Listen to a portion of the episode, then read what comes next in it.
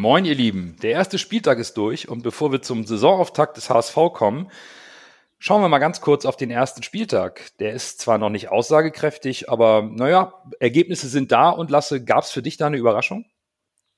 Ja, ich habe ja Nürnberg so ein bisschen als Geheimfavoriten in Anführungszeichen von reingetippt. 0-0 gegen Aue finde ich jetzt äh, bisschen, bisschen wenig tatsächlich.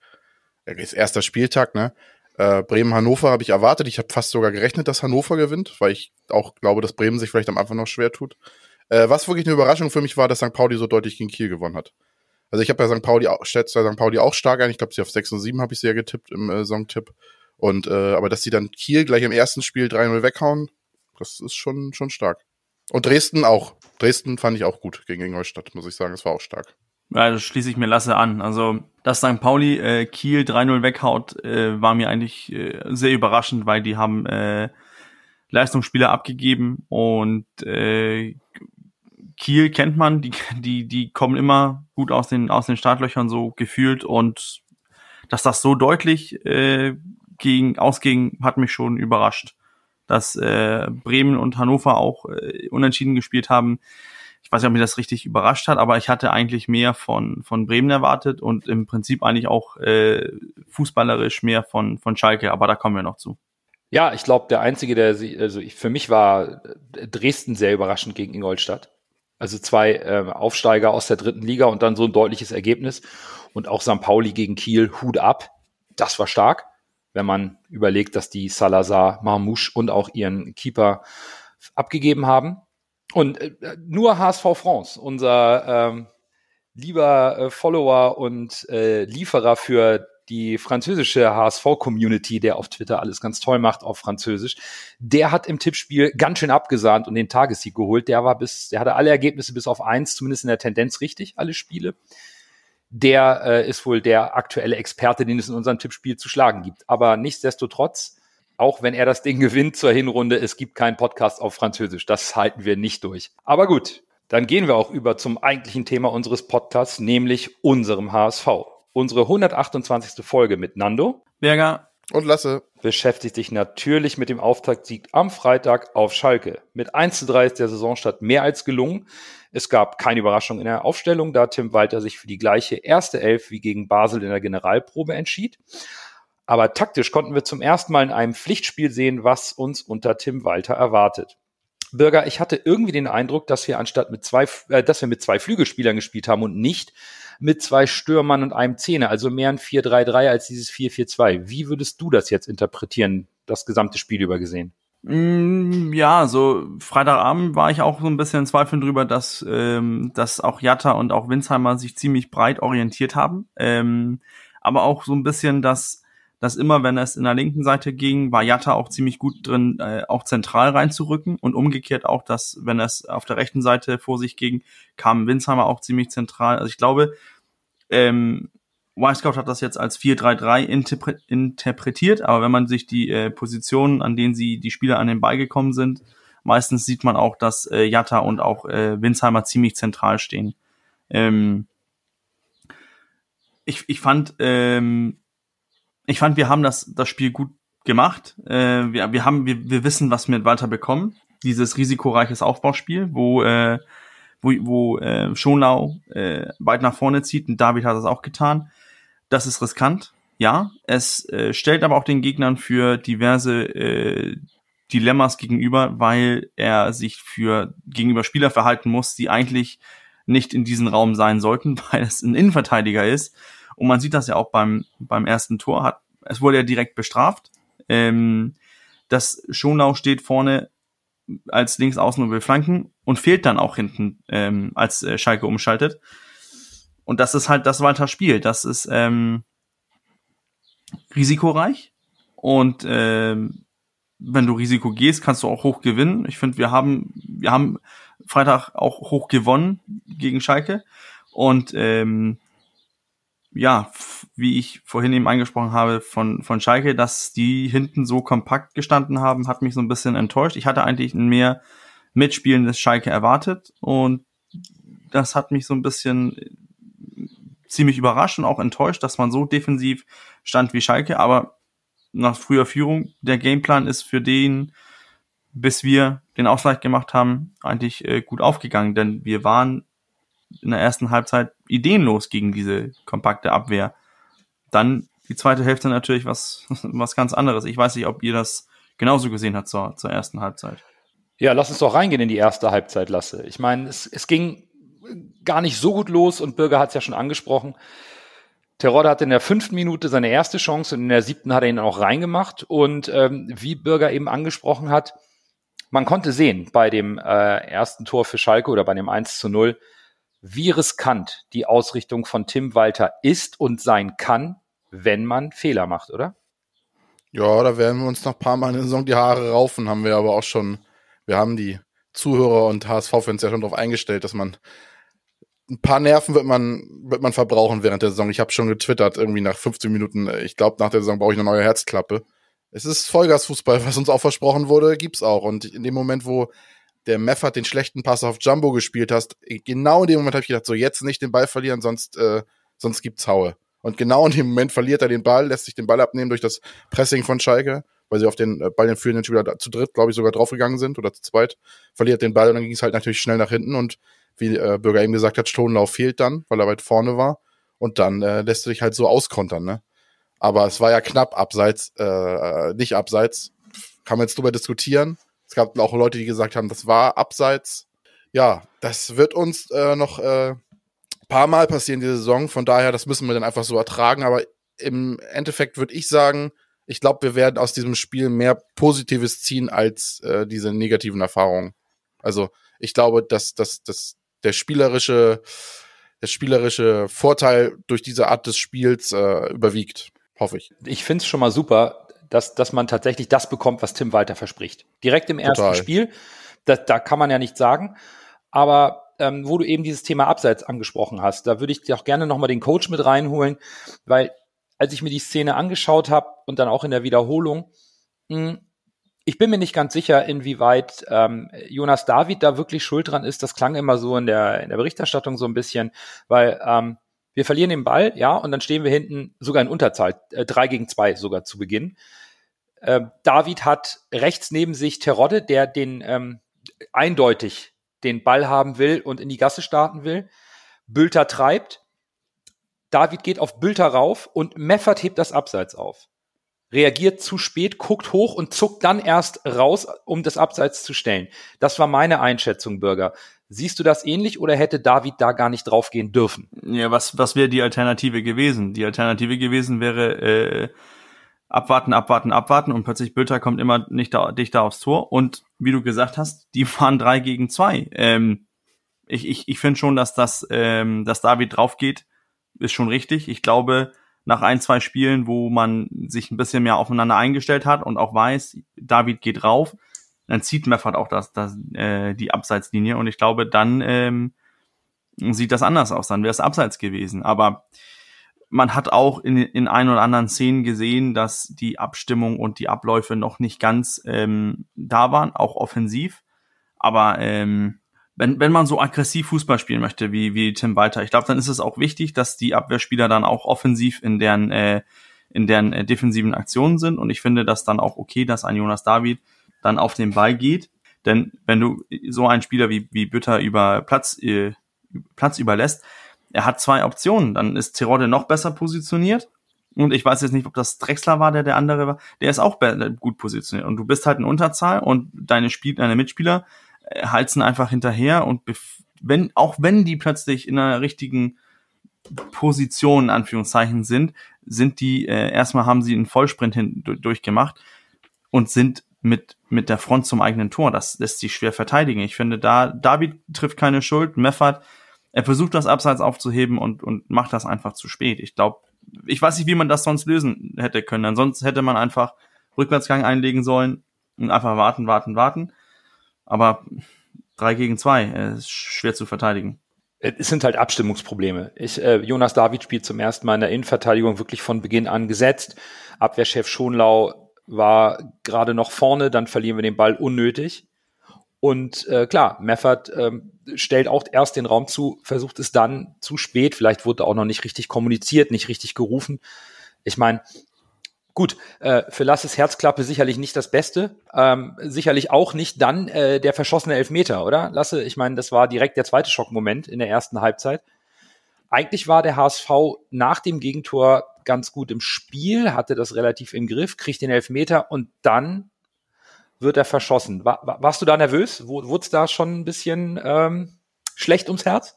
Ja, wir waren ja nach dem geschossenen Tor eigentlich die bessere Mannschaft, äh, also nach dem geschossenen Tor von Schalke die bessere Mannschaft. Und ich dachte, oh, wenn wir jetzt den Elfmeter reinmachen, dann drehen wir das Ding. Und in dem Moment, wo er den Elfmeter dann verschießt, dachte ich, scheiße, das wird wieder so ein typisches, wir sind eigentlich gut, ne, kriegen dann dieses blöde Tor, was auch hätte, eventuell hätte abseits sein können.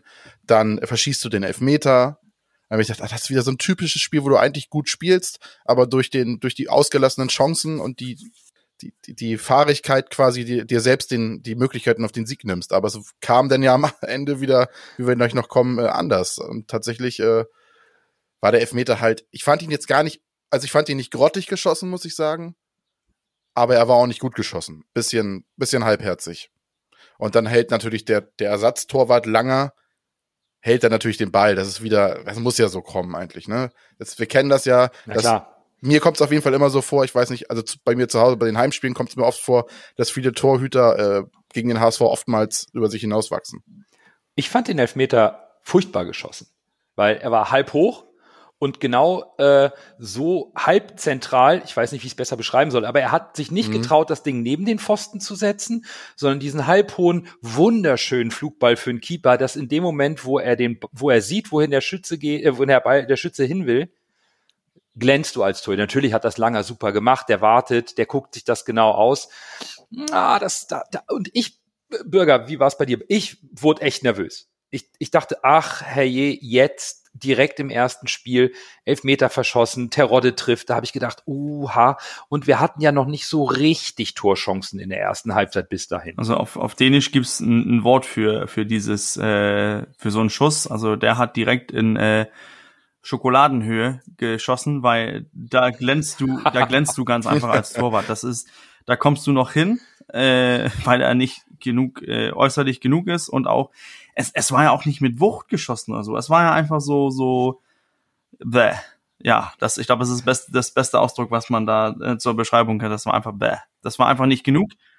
Wie heißt das auf Dänisch? Bäh, ist dasselbe. ähm, aber äh, aber richtig auf auf äh, ja Schokoladenhöhe geschossen und ähm, das, das Torwart siehst du da gut aus und dass der Nachschuss dann auch nicht sitzt oder wir da nicht rankommen, naja, das ist dann auch was. Aber dann hatte man genau das Gefühl, ähm, Mist, das wird jetzt so eine richtige HSV-Saison. Erstmal, es war na klar, natürlich muss Terodde musste gegen uns treffen Natürlich. und dann verschießt du noch so einen Elfmeter, obwohl du eigentlich plötzlich ziemlich gut im Spiel bist. Du hast ein paar gute Spielzüge, auch äh, das, äh, die Vorarbeit vor, vor dem Elfmeter, da hast du dich ja gut durchkombiniert. Das fängt ganz unten bei Heuer Fernandes an, auf Jumbo, Doppelpass und dann mit Jatta auf Winsheimer, der den laufen lässt. Ich glaube, dann zieht Kin Zombie den mitten in den Strafraum. Ja. Elfmeter ist okay und dann kommt äh, Glatze und, und macht sowas. Ich glaube, ja, hoffentlich war das äh, der einzige Fehlschuss von, von ihm dieses Jahres. Ähm, aber ja, Ja gut, wir haben ja momentan auch nicht den unumstrittenen Elfmeterschützen. Als ich so drüber nachgedacht habe, wer schießt denn jetzt? Fiel mir das nicht sofort auf, weil normalerweise hätten wir gesagt, Terodde schießt. Kittel sitzt auf der Bank, Aaron Hunt ist nicht mehr im Kader. Hm, da war ich mir nicht sicher, wer nimmt ihn sich. Gut, Glatzel hat den Mut gehabt, hat verschossen. Passiert. Dann gehen wir halt mit 0-1 in die Halbzeit und äh, ich glaube, in Deutschland sagt man äh, die Schokoladenseite, das ist immer beim Foto und nicht äh, Schokoladenhöher, aber ähm, ich war zur Halbzeit ein bisschen hin und her gerissen. Also ich fand, wir sind ein bisschen schwer ins Spiel gekommen. So ein bisschen ähm, müde, schwere Beine, noch nicht so richtig dynamisch. Vielleicht auch durch die Stimmung, das kennt man ja auch nicht mehr seit langer Zeit im Stadion. Knapp 20.000 ähm, Schalke-Fans und ich glaube drei HSVer habe ich in der Übertragung gesehen im Trikot. Aber Lasse, hast du erwartet, dass Tim Walter jetzt in der Halbzeit wechselt oder fandst du das eigentlich so weit in Ordnung, auch wenn es noch nicht so dynamisch war, dass der HSV eigentlich gut im Spiel war? Also ich persönlich hätte Jatta ausgetauscht, weil ich ihn in der ersten Halbzeit arg schwach fand.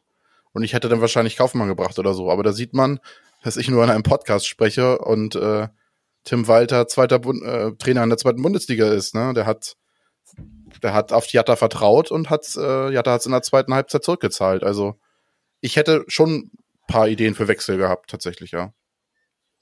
Ja, ich meine, Bürger, du hattest in der kurzen Halbzeitanalyse, die wir immer auf Twitter machen, auch gesagt, eher Jatta mal rausnehmen. Das war auch deine erste Option. Der war überhaupt nicht im Spiel.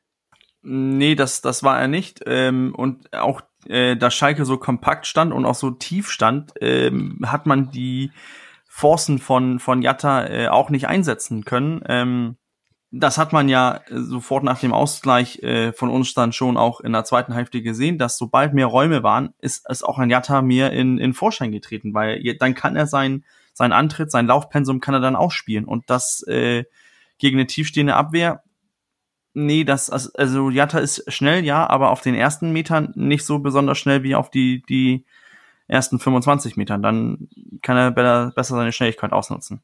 Deswegen war er für mich auch ein ähm, Wechselkandidat, auch weil ich gedacht habe, ein, ein Kittel rein, der sich ein bisschen mit, äh, mit Reis oder auch mit, mit Winsheimer äh, kombinieren kann. Ich glaube, das hätte schon ein bisschen ähm, wehgetan auf Schalke. Aber Walter hat, hatte eine andere Einschätzung und das Ergebnis gibt ihm ja recht. Ja, das Ergebnis gibt ihm allerdings recht, denn äh, direkt nach der Halbzeit ging ja mehr oder weniger die Post dann nun wirklich ab in diesem Topspiel, direkt am ersten Spieltag. 53. Glatzel macht seinen Elfmeter-Fehlschuss wieder gut, steht goldrichtig, nachdem Leibold einen sensationellen Freistoß draufzimmert. Rechts oben soll er hinfliegen. Langer hält ihn bravourös lasse, aber dann haben wir wohl einen Ersatztorodde gefunden, der da genau richtig steht. Ja, lang, der Ball wurde am Ende, glaube ich, zu hoch. Also er wollte ihn halten, aber der Ball war dann so hoch, dass er ihn nicht mehr runternehmen kon äh, konnte. Sonst wär, hätte er den Ball genommen und äh, wäre ja wie ein Stein da runtergeflogen quasi. Also da hat er nicht mehr richtig Grip gekriegt auf der Höhe und musste den Ball deshalb äh, prallen lassen quasi. Und Glatzel steht dann natürlich äh, komplett richtig. Im, im Sinne eines äh, Top-Stürmers, könnte man sagen. Ja, und ich meine, direkt nach dem, nach dem 1-0, ich meine, da, da ging es dann ab und da hatten wir, glaube ich, auch das Spiel, Bürger, was, was man sich unter Tim Walter und natürlich auch ein bisschen von Schalke 04 erwartet hat. Ähm, wir kriegen direkt danach diesen ähm, einen Freistoß im Mittelfeld. Reis hat den Ball in der Hand, guckt hoch und spielt ihn mehr oder weniger fast aus dem Fußgelenk dem Jatta in den Lauf. Der hebt ihn rüber am Tor vorbei. Direkter Gegenangriff von Schalke in Überzahl erneut. Und äh, Daniel Heuer Fernandes pariert gegen Ovejan sensationell im 1 gegen 1. Sechs Minuten später nochmal Terodde, da ist Fernandes im Weg, der Pfosten im Weg. Also, puh, da hatten wir dieses äh, Hin und Her mit Risiko in der Offensive, schnelles Spiel, aber eben auch die Gefahr, wenn wir hinten nicht aufpassen, dann wieder Unterzahl. Ja, das, das ist ja der Walter-Fußball. Es geht, es wird äh, wild hin und her gehen und äh, persönlich, ich mag es, weil in meinen Augen sollst du Spiele gewinnen und nicht einfach verteidigen. Ähm, und zum Beispiel, du siehst äh, mit, mit Reis, der guckt hoch, der hätte, das war ja so äh, gefühlt im Mittelfeld irgendwo, er hätte auch sagen können, ja, wir bauen jetzt ganz ruhig auf, zurückspielen, erstmal zu den Innenverteidigern, dann bestimmt zurück zu Heuer, äh, zu Heuer Fernandes. Aber er, er guckt hoch, Jatta startet den Lauf, weil nach dem Ausgleich Schalke will ein bisschen, ein paar Meter mehr gewinnen, rückt ein bisschen nach vorne und plötzlich ist der Raum dafür Jatta. Und ja, wir hätten da innerhalb von zwei Minuten das Spiel drehen können, aber naja, man sieht dann natürlich auch kurz nach der Chance, man hat noch die, die Wiederholung fast nicht mal fertig gesehen und plötzlich äh, steht Schalke frei im, im Strafraum und äh, ja, super gehalten von, äh, von Fernandes. Aber ich weiß nicht, ob ich mich, mich wundert, dass wie so ein Spieler so frei stehen kann auf unserer rechten Seite. Ähm, hab mir dann die, die, die Szene so ein bisschen ein paar Mal nochmal angeguckt und gesehen, ist das unser Gegenpressing, was da nicht steht? Denn, denn im Prinzip, dass wir so viele Spieler in, in einer Seite investieren, zum Beispiel jetzt, wo man, wo man im Ballverlust hat auf unserer linken Seite, dass alle dann raufrücken und versuchen, Druck zu machen, damit wir den Ball wieder gewinnen, ist verständlich. Das ist mit diesem Gegenpressing auch gut möglich. Problem ist natürlich nur, sobald der Gegner so gut ist, wie Schalke jetzt nun mal ist, dass die sich da irgendwie rausspielen können und dann direkt auf der Gegenseite einen freien Spieler haben, dann brennt's. Und ich, ich weiß nicht, ob Jumbo vielleicht ein bisschen weiter rechts hätte stehen müssen oder was da, oder dass, dass, ähm, dass es am Gegenpressing lag. Auf jeden Fall gut gespielt von Schalke und, und einfach klasse gehalten von, äh, von Daniel Heuer Fernandes. Das, das wäre nicht mein nächster Punkt gewesen. Äh, waren das jetzt äh, individuelle Fehler, die dazu geführt haben, dass Schalke nach dem Ausgleich zweimal so freistand lasse? Oder müssen wir das viel äh, besprochene und viel besungene Risikospiel von Tim Walter so akzeptieren, dass wir eben hinten auch mal eine hundertprozentige oder eine große Torchance zulassen, wo wir dann qualitativ auch vom Tor und den Abwehrspielern erwarten können, dass sie das auch mal bereinigen. Ich glaube, es ist eine Mischung aus beiden. Äh, in dem Fall jetzt, an diesem Fallbeispiel. Aber insgesamt, glaube ich, werden wir uns an solche Situationen gewinnen müssen. Und deshalb ist es halt wichtig, einen starken Torhüter zu ha haben. Und den hatten wir ein Glück äh, gegen Schalke. Was mich danach gewundert hat, war, der HSV hatte das Spiel wieder im Griff und Walter wechselt. Und äh, Wechsel sind ja immer eine große Diskussion unter äh, bei uns HSV-Fans.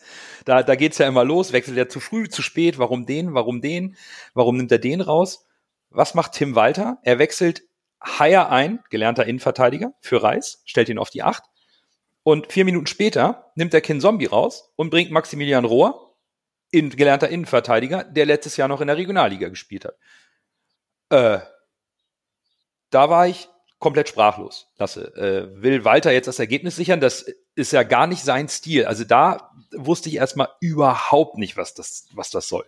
Ja, da bin ich bei dir. Einschätzen konnte ich die Wechsel auch nicht. Also, weil vor allem, äh, wenn wir zur nächsten Szene kommen, genau die Spieler, die er eingewechselt hat, waren dann ja am, äh, am Endergebnis der nächsten Szene, die wir gleich besprechen, äh, involviert tatsächlich. Und auch in anderen Rollen, als man sie sich eigentlich vorgestellt hat, tatsächlich. Ja, das ist absoluter Wahnsinn, Bürger. Hättest du so gewechselt, jetzt mal du als Trainer, nimmst du deine zwei gelernten Innenverteidiger, bei Walter, äh, bei, bei Haier weißt du, ja, der kann auch auf der Sechs spielen, kann im Mittelfeld ein bisschen der Motor sein. Aber nimmst du beide Achter raus, die das Spiel ankurbeln sollen und stellst zwei gelernte Innenverteidiger rein? Also was, was mich ja gewundert hat, so der Wechsel mit Haier, da, wir wissen ja, Haier kann auf der Sechs spielen. Und ich hatte echt gedacht, jetzt, jetzt bauen wir um, spielen mit Doppel Sechs, Meffert Haier und versuchen ein bisschen mehr äh, Kontrolle übers Mittelfeld zu ge gewinnen. Aber das hat man nicht getan. Äh, Haier und Rohr plötzlich Doppel acht. Ähm, und, und du hast einfach kompromisslos weitergespielt wie, wie vorher. Ähm, Haier wissen wir, ist auch ein spielstarker Innenverteidiger, aber Innenverteidiger halt gelernt. Ja, und, und Rohr, ich, ich, ich, ich weiß nicht mal, was Rohrs äh, optimale Position ist, ob das jetzt in der Innenverteidigung ist. Aber ich muss, man muss gestehen. Ja, offenbar links außen. Das, das links außen. Also er hat, aber ich glaube, es hat auch, ähm, es hat auch Schalke so ein bisschen durcheinander gebracht, dass plötzlich, ähm, wie sollen wir uns jetzt über die, gegenüber diese Spielertypen äh, verhalten? Zum Beispiel Reis macht den Eindruck, dass er immer den Ball haben möchte. Und jetzt kommt Haya rein und, und Haya fordert nicht so oft den Ball und, und besetzt ganz andere Positionen.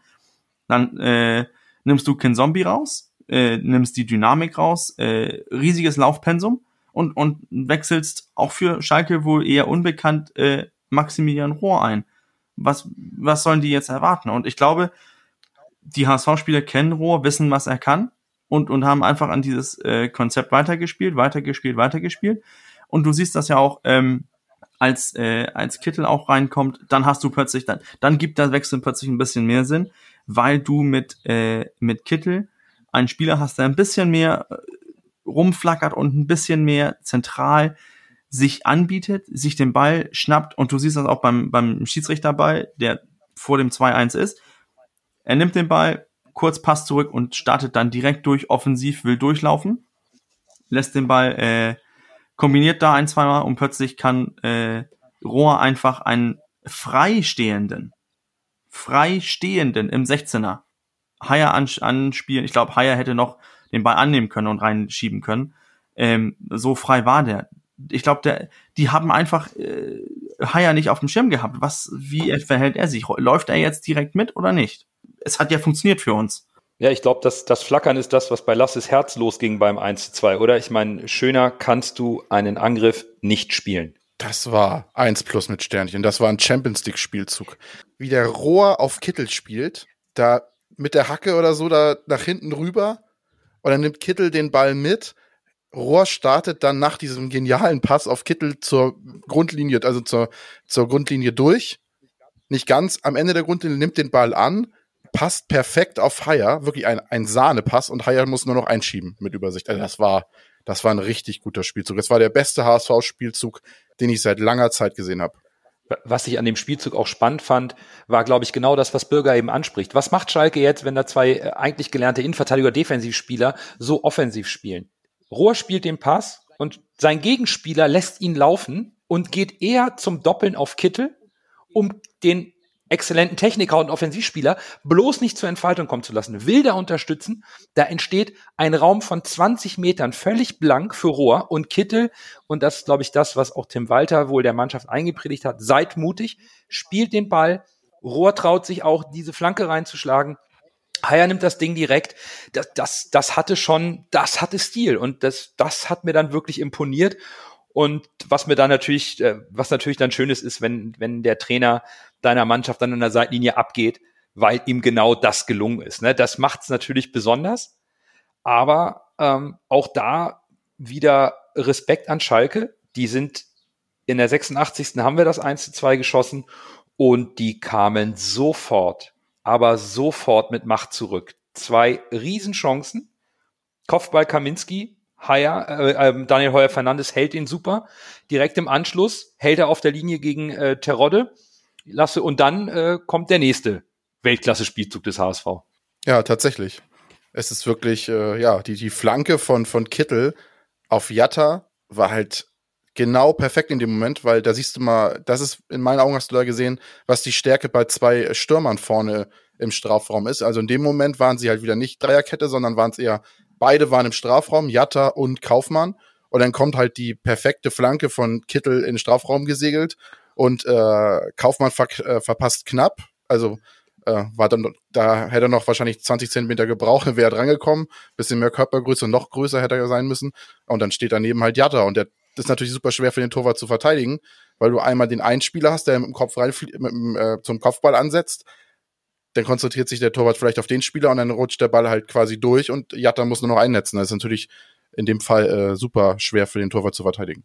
Und es geht einem immer das Herz auf, wenn ein Fanliebling wie Jatta nach einem Tor mhm. über beide Ohren grinst vor Freude. Diese kindliche Freude, einfach ein Tor geschossen zu haben, da geht einem das Herz auf. Wobei, da war auch schon, glaube ich, bei uns allen Bürger die Euphorie über das Endergebnis und dass man das Spiel jetzt so eingetütet hat, schon da, oder?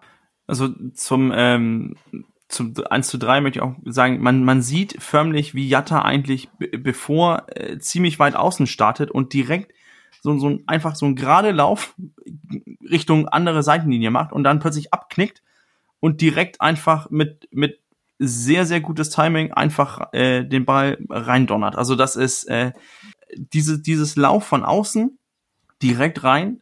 Normalerweise denkst du ja, okay, der, der Linksaußen von Schalke hat den Spieler okay, dann will er über, weitergeben an den Innenverteidiger und, und Jatta läuft zwischen die beiden Innenverteidiger und der eine muss sich ja auf Kaufmann äh, konzentrieren, vielleicht sogar beide.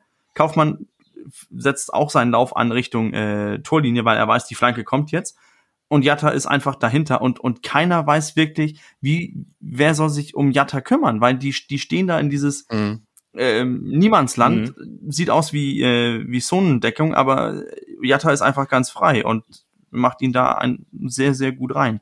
Ähm, wenn ich zum, zum Schluss so zum, zum ganzen Spiel ähm, noch kurz eine, eine Sache sagen darf, ich finde das sehr interessant, wenn man diese Positionen von, von unserer ganzen Mannschaft sieht, so, so im Durchschnitt, wo wir den Ball gehabt haben, dann war zwischen unseren Ketten waren im Durchschnitt 36 Meter von ersten Mann bis zum letzten Mann.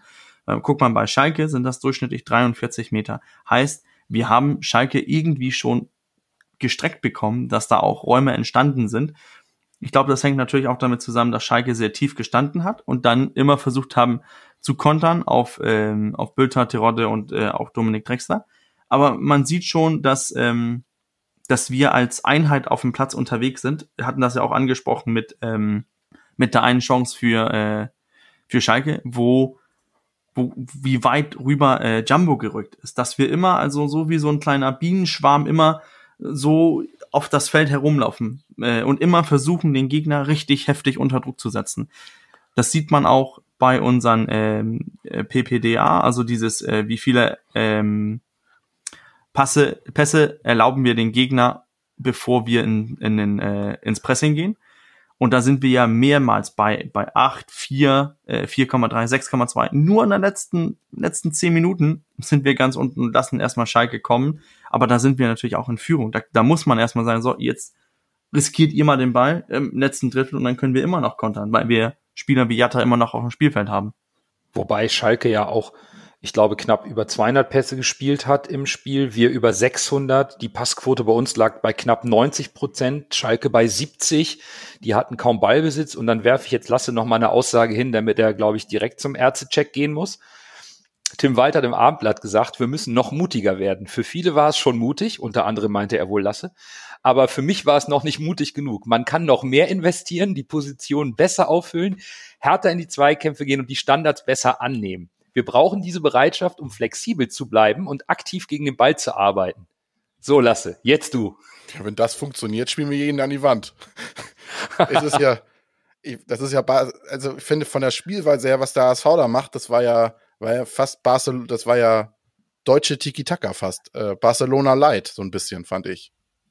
Bürger schüttelt den Kopf, aber. Äh, ja, weil, ja, weil, wir mit, weil wir nicht so doll über die Passstaffetten bekommen sind. Ich glaube, das ist eher. Ja ich, ja, ich fand aber schon, dass da schon ein paar äh, viele Kurzpassstaffetten dabei waren. Also. Ja, aber. Ich, das, das, das, da würde ich jetzt Lasse zustimmen. Ich fand schon, dass wenn wir in Bedrängnis waren in der Überzahl, äh, Richtung Eckfahne, wo auch ein Schonlau sich eingeordnet hat. Wenn es da nicht weiterging, haben wir schon schnell versucht, Meffert, Kinzombie und Reis zwar noch in der gegnerischen Hälfte, aber dann wieder zurück Richtung Mittellinie, um das Spiel neu aufzuziehen. Ich fand schon, dass da nicht panisch irgendwie der Ball immer zurück zum Keeper lang geschlagen wurde oder eine Flanke geschlagen wurde, sondern schon versucht wurde, über Pässe das Spiel wieder auseinanderzuziehen, Bürger. Ja, das, da, da gehe ich auch mit, aber ich finde, dass das, was unser Spiel so charakterisiert hat, ist mir dieses aggressive Pressing. Da gehe ich eher so äh, Jürgen Klopp äh, als dass ich zu äh, Barcelona tendiere, weil wir auch in diesen, wir haben nicht den Gegner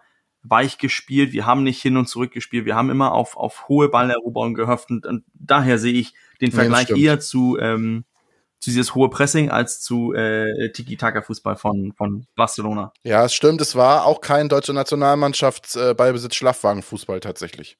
Das war es nicht ein Glück. Und äh, was ich noch sagen wollte, also ich fand den Impact von Kittel unfassbar. Der hat 15 Minuten gespielt und hat so einen bleibenden Eindruck hinterlassen.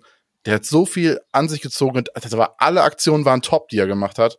Das wollte ich nochmal lobend hervorheben. Finde ich auch. Und ähm, mich freut's natürlich. Und äh, ich weiß nicht, ob unsere Zuhörerinnen und Zuhörer wissen, wir äh, nehmen auf und haben auch eine Kamera, sodass wir uns gegenseitig sehen. Und mein breites Grinsen beim bei der Aussage vom Coach mit Jürgen Klopp erinnert mich an unsere äh, Kaderanalyse und Tim Walter Analyse in der Urlaubsvertretung mit Max wo ich auch meinte, das könnte wie Jürgen Klopps Spielstil werden. Ich äh, fühle mich bestätigt und äh, überlege, eine Trainerkarriere einzuschlagen. Aber äh, prinzipiell ähm, war das schon, glaube ich, für, für den ersten Spiel ganz gut. Und wenn ich, ich fand aber auch Schalke nicht so schlecht. Wir haben jetzt wenig über Schalke gesprochen. Schalke hat das 1-0 gemacht, war dann vielleicht aus meiner Sicht ein bisschen zu defensiv, ein bisschen zu vorsichtig. Mhm. Aber die konnten Chancen kreieren und was für welche. Und der Drexler neu verpflichtet, der nur reinkam, weil der Michailov äh, ausgefallen ist, aus persönlichen Gründen. Und vorne Bülter und Terodde, das schon mächtig. Also das ist eine Hausnummer, äh, die werden sich, glaube ich, sehr, sehr schnell von dieser Niederlage erholen. So schlecht habe ich die nicht gesehen, auch wenn sie wenig Ballbesitz und wenig Pässe gespielt haben. Aber wenn sie nach vorne kamen, mein lieber Herr, das ist gefährlich und das wird viele Mannschaften in der zweiten Liga vor Probleme stellen, meine ich. Ja, Chancen waren ja da. Wenn sie die ein bisschen klüger ausspielen, kann das Spiel auch ganz anders ausgehen. Tatsächlich, ja. Und wie habt ihr jetzt so in Summe mal unser Mittelfeld gesehen? Also ich schmeiß noch mal die, die restliche Aussage von Tim Walter rein, die er im Abendblatt getätigt hat nach dem Spiel. Ähm, also wir brauchen die Bereitschaft, flexibel zu bleiben und aktiv gegen den Ball zu gehen. Es gibt Mannschaften, die spielen auf Ballbesitz und laufen weniger Kilometer. Ich bin einer, der gerne viele Kilometer laufen lässt und trotzdem viel Ballbesitz haben will. Und dann kommt es für mich insbesondere natürlich auf unsere Dreier Mittelfeld an. Meffert, Reis, Kinzombie, so die Startelf jetzt gegen Schalke. Meffert fand ich defensiv sehr stabil. Kinzombie und Reis, ich weiß nicht so recht. Ich fand die beiden noch nicht so richtig dynamisch, Kinzombie vielleicht sogar ein bisschen schwerfällig, Reis ein bisschen verspielt. Habe ich da einen falschen Eindruck und bin ich da vielleicht bei Kinzombie ein bisschen vorbelastet aus den letzten Jahren? Oder habe ich zu viel erwartet von Reis? Holt mich da mal ab. Also Kin Zombie fand ich äh, auch ein bisschen fahrig in dem Spiel, der hat mir nicht so gut gefallen. Reis war ein bisschen unauffällig, fand ich. Also man merkt, dass es ein guter Fußballer, auch bei der Aktion, wo er den Ball schnell auf Jatta hat, der ist schon, der ist auch schon ausge, ausgefuchst, aber äh, ich glaube, da kommt noch, da wird noch mehr kommen. Also in der Vorbereitung äh, war für mich mit fast der Beste. Und äh, da auch bei Reis habe ich Hoffnung bei Kin Zombie. Ich weiß nicht. Also äh, ich könnte mir vorstellen, wenn Onana jetzt wirklich geht, wie es ja aussieht, dass vielleicht, wenn da noch Geld da ist, und Daniel Heuer Fernandes hat ja jetzt gezeigt, dass er ein guter Torwart ist, wenn man vielleicht doch keinen Torwart holt, dass man dann vielleicht doch noch einen Achter holt. Oh, Bürger sieht nachdenklich aus. Hau raus, Coach, komm. Ja, ich, ich denke, ähm, ich denke, in, in dem System von, von Walter hat äh, Meffert hat eine ganz, ganz klare Rolle. Er soll defensives Angelpunkt sein im Mittelfeld. Dann hast du ähm, Reis und Kinzombie und ich glaube, die haben eher so ein bisschen, ähm, ich glaube, die haben eine freiere Rolle, als man äh, man so denkt. Ähm, die sind viel unterwegs, laufen viel, sind müssen, sollen ständig einspielbar sein, besonders Reis. Äh, aber ich habe auch das Gefühl, dass ihn ähm, dass ihm das gefällt, dass er sagt, ey, das gibt mir den Ball, ich weiß, was ich damit anfangen soll. Ähm, ich, ich weiß nicht, ob, ob ich Kin Zombie so, so schwach gesehen habe. Ich glaube, der hat äh, seine Dynamik, seine Laufbereitschaft. Ich glaube, das gibt ihn, ihn sehr viel Kredit und auch Wertschätzung bei, bei Walter. Ähm, und solange er das hat, ich, dann denke ich auch, dann, dann spielt er. Ich sehe auch nicht, wieso man ihn jetzt äh, rausnehmen soll. Besonders, weil ich auch die Alternative nicht, nicht sehe, weil in meinen Augen ein Unana mit, mit diesen vielen Wechselgerüchten und so weiter, egal ob das er jetzt diese Woche wechselt oder nicht, ich, ich glaube, der, der ist erstmal hinten dran, weil ein Kin Zombie das in meinen Augen äh, einfach ziemlich gut gemacht hat. Äh, vielleicht nicht so auffällig, wie man sich gewünscht hat. Dasselbe gilt wohl für Reis. Aber die waren da. Man sieht das an unserer Passquote. Wer hat immer, also die haben ja immer das Spiel am Laufen gehalten. Wie du, wie auch vorhin eingesprochen hast, sobald wir uns irgendwie verspielt haben, die waren immer da, Meffert, Reis oder Kin Zombie und man konnte das Spiel dann zurück auf Fernandes wenden und dann ähm, weiter.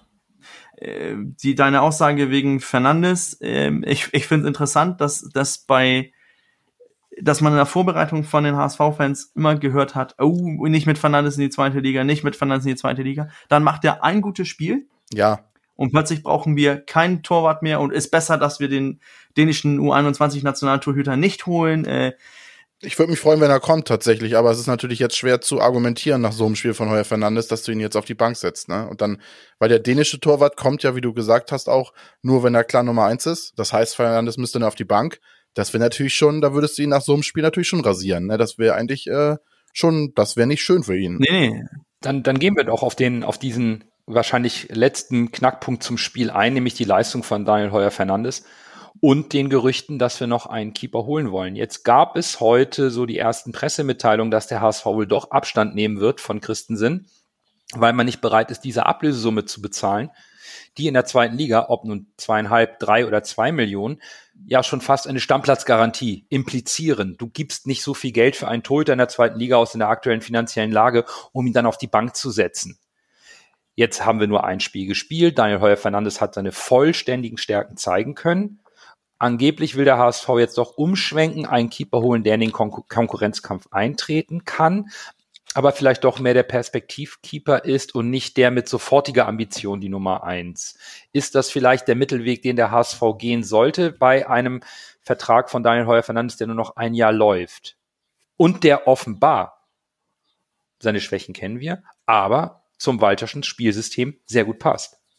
Ich verstehe es nicht ganz wenn du jetzt nicht wirklich die wirklich starke Nummer eins holst, U21 Nationaltore von Dänemark, der eventuell noch eine große Nummer werden kann. Wir sehen, Kaspar Schmeichel ist eine Bombe.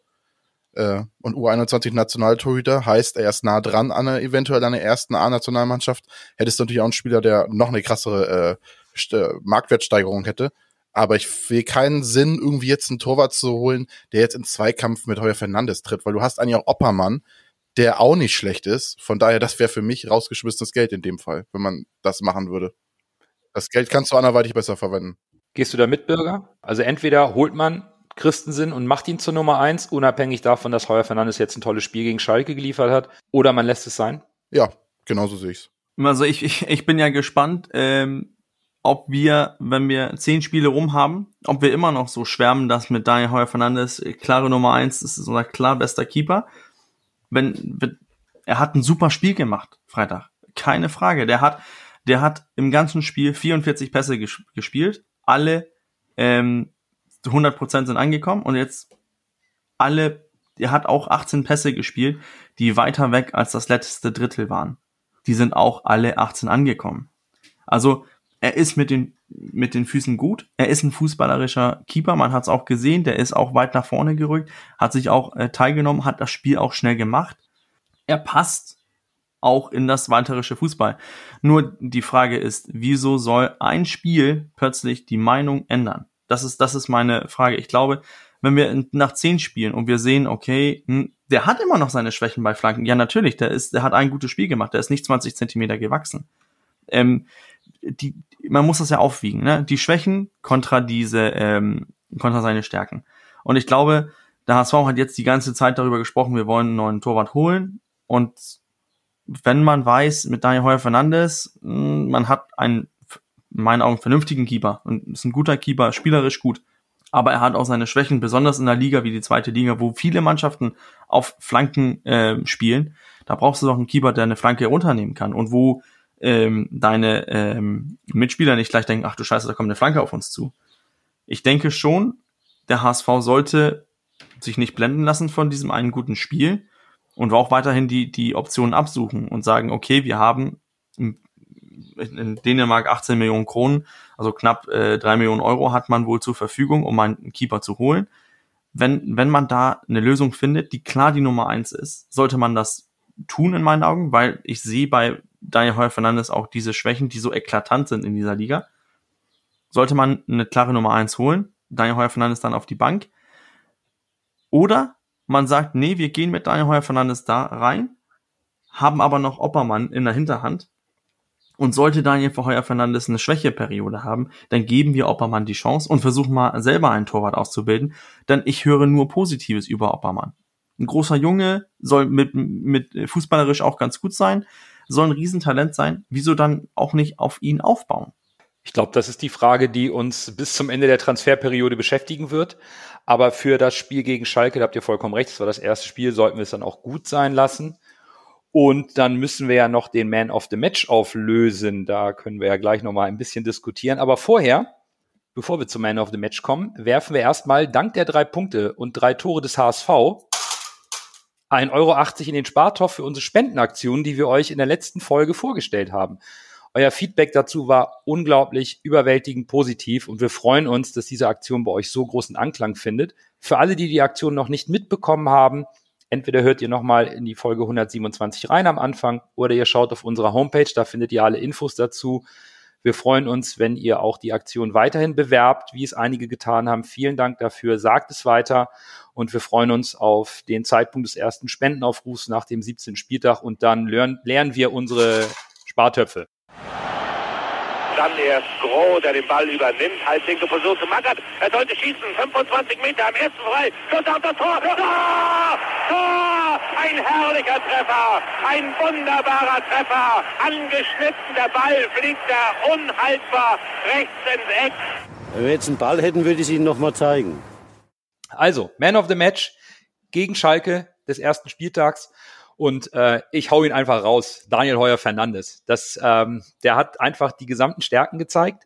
Und für mich war die Schlüsselszene einfach, dass er nach dem 1 zu 1 das Ding gegen Ovejan hält. Das war für mich ein Knackpunkt im Spiel, eine Schlüsselszene. Wenn wir da direkt in Rückstand geraten, dann sieht's, glaube ich, nicht so gut aus. Und das Ding, ich weiß bis heute nicht, wie er den Arm noch da rausbekommen hat, um den Schuss zu halten, war für mich überragend. Hat danach mehrfach mehr als nur seinen Job getan, hat keine Schwächen gezeigt. Deswegen mein Man of the Match ist der umstrittene Keeper aus Portugal, Ferro. Ja, da, da gehe ich auch mit. War souverän, was er Freitag äh, abgeliefert hat. Äh, bin gespannt, ob er das noch äh, zehn weitere Spiele machen kann. Da habe ich meine Zweifel. Aber Freitag war das äh, top, top, top Leistung von ihm. Ich habe äh, zwischen drei Spielern tendiert. Äh, einmal Schonlau, Ui. weil der mir sehr gut gefallen hat als Innenverteidiger. Hat richtig der hat das Spiel so belebt. Ich glaube, so ein Innenverteidiger haben wir schon lange nicht mehr gehabt beim HSV, so spielerisch begabt. Dann fand ich Kittel sehr gut. Gut, der hat nur 15 Minuten gespielt, deshalb fällt er jetzt mal raus, auch wenn die 15 Minuten überragend waren in meinen Augen. Und äh, dann gehe ich mit euch und sage Daniel Heuer Fernandes, weil das, äh, wir haben ihn oft kritisiert, er ist oft gescholten, äh, da muss man ihn auch loben, wenn er ein gutes Spiel gemacht hat. Und das war wirklich, das war ein Top-Spiel. Der, und äh, die Aktion, wo er den Ball da rausholt und äh, uns vor, vor, vor dem Rückstand bewahrt, äh, ich glaube, das war eventuell sogar der Gamechanger, dass er uns da. Ja. Und so gehen auch unsere Hörerinnen und Hörer, die auch mit weitem Vorsprung Daniel Heuer Fernandes zum Man of the Match gewählt haben. Auf Platz zwei dann äh, Sebastian Schonlau. Schon gute äh, 70 Punkte dahinter und äh, Moritz Heyer hat sich auf Platz drei noch gespielt, auch natürlich dank seines Tores und dem Impact, aber Daniel Heuer Fernandes hat es am ersten Spieltag geschafft und wird dann wohl auch am zweiten Spieltag, nämlich nächste Woche Sonntag um 13.30 Uhr zu Hause gegen Dynamo Dresden im Tor stehen. Denn da kommt der Aufsteiger, der Tabellenführer der zweiten Bundesliga, das darf man ja auch erwähnen, mit unserem ehemaligen Sportchef und jetzt Sportgeschäftsführer Ralf Becker.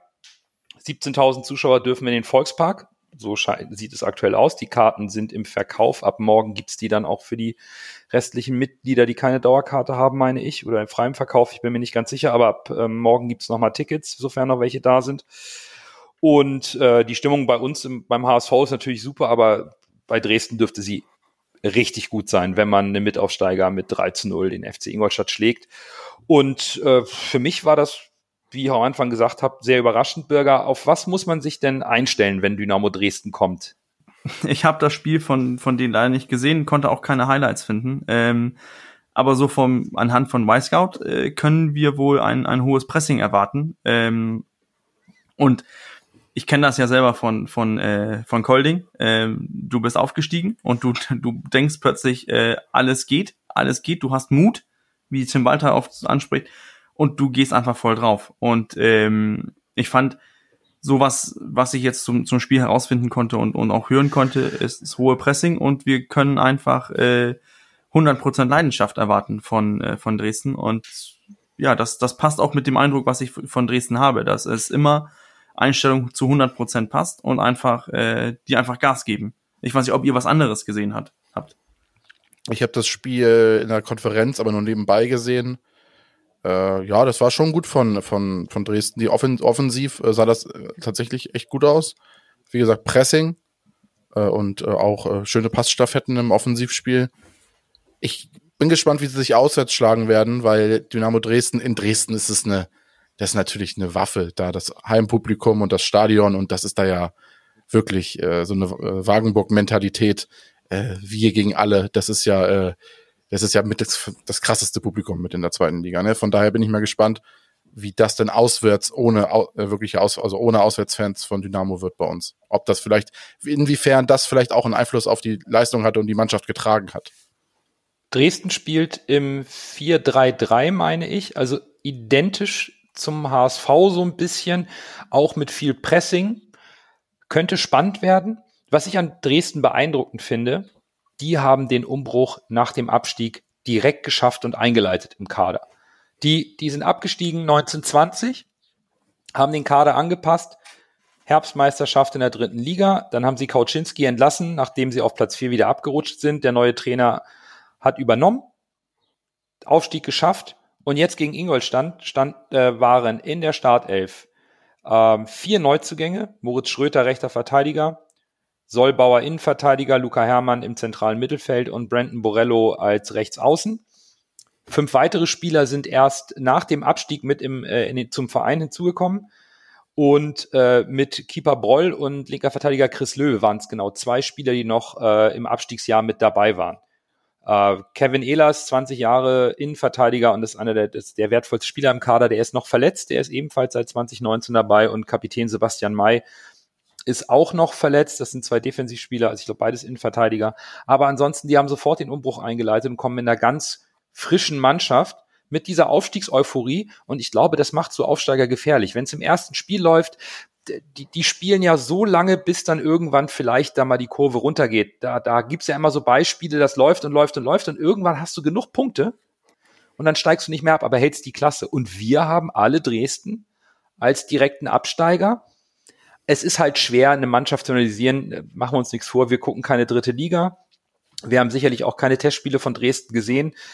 Ähm, aber auf der anderen Seite, das wird ein spannendes Spiel. Es ist der zweite Spieltag. Muss klappen, oder? Ja, natürlich muss das klappen. Wir, sind da in meinen Augen klarer Favorit. Endlich wieder äh, Zuschauer im Volkspark mehr als diese 1000. Wir haben dann das, was äh, Dresden zu Hause hat. Das haben wir jetzt.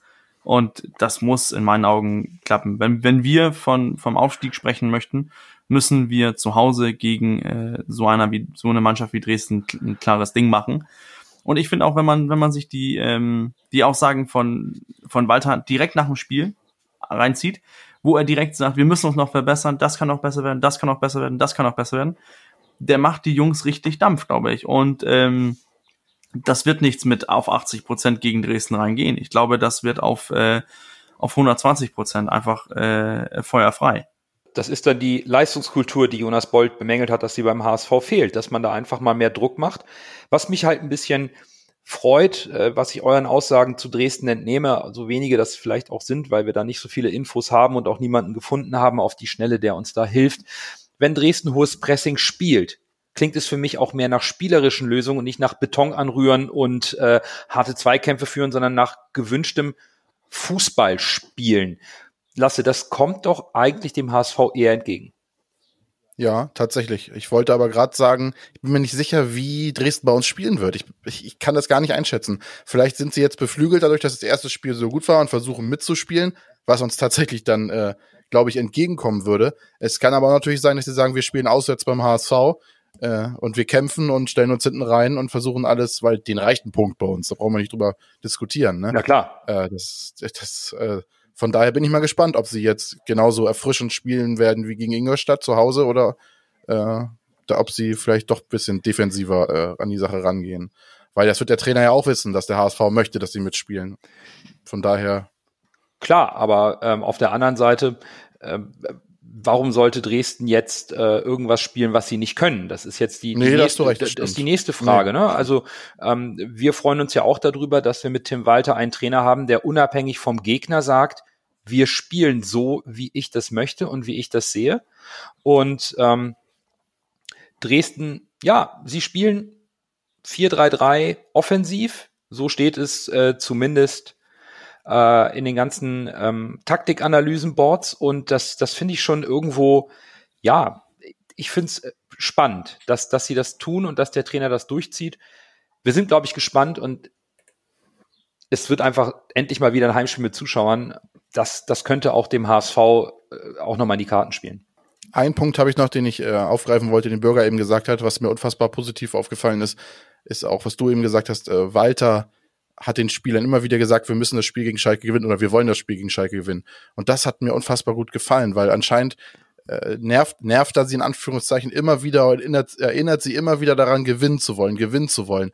Und das ist, glaube ich, das, was am Ende vielleicht auch bei Daniel Thun so ein bisschen abgegangen ist in der letzten Saison. Und äh, ich glaube, Walter, Walter schafft es anscheinend, die Spieler richtig zu fokussieren und das äh, macht mir Hoffnung. Gut, dann hoffen wir, dass er das am zweiten Spieltag bestätigen kann. Und ich glaube, dann haben wir auch für diese Folge alles besprochen in aller Ausführlichkeit, insbesondere das äh, Spiel auf Schalke. Unsere Aufstellung sowie die Ergebnistipps findet ihr wie immer am jeweiligen Spieltag auf unseren Social Media Kanälen mit dem Spieltag Thread und vielleicht als kleine Vorschau. Lasse, siehst du irgendwo einen personellen Wechsel beim HSV? Mehrere oder bleibt Walter konstant erstmal bei seiner ersten Elf, die er jetzt gefunden hat? Ich bin mir eigentlich ziemlich sicher, dass Kittel reinkommt und vielleicht auch ein Zuhonen. Oh, gleich zwei. Bürger. Ja, Kittel könnte ich mir auch vorstellen. Dann eventuell für, äh, für Winsheimer. Äh, Suhunen, nein, lasse, sehe ich leider nicht. Spannend. Also bei, bei Kittel sind wir uns einig. Da habe ich auch das Gefühl, wir haben überhaupt nicht über Manuel Winsheimer gesprochen, aber das hat dann auch seinen Grund. Der war dann nicht so auffällig. Kittel hat da in 15 Minuten auf seiner Position sehr viel bewegt. Ich bin ja ein bisschen voreingenommen und kann mir auch vorstellen, dass wir im Mittelfeld noch einen Wechsel vornehmen. Wahrscheinlich nicht zuhonen, aber bei Kin Zombie bin ich mir nicht sicher, ob er in der Startelf steht. Aber wir warten es ab. Was wohl nahezu feststeht, wir hatten es heute schon angesprochen, ist der Transfer von Amadou Onana. Eine hohe einstellige Millionensumme äh, als Ablöse steht im Raum. Richtung Frankreich und was der HSV noch auf dem Transfermarkt tut, was auf der Torwartposition passiert, ob noch jemand für Unana kommt. Wir schauen mal. Die Transferperiode geht bis zum 31.8. Wir haben das erste Spiel gewonnen. Nächste Woche Sonntag mit Zuschauern zu Hause. Von daher freuen wir uns. Vielen Dank fürs Zuhören. Bis zum Spiel gegen Dresden. Bleibt gesund und nur, nur der, HSV. HSV.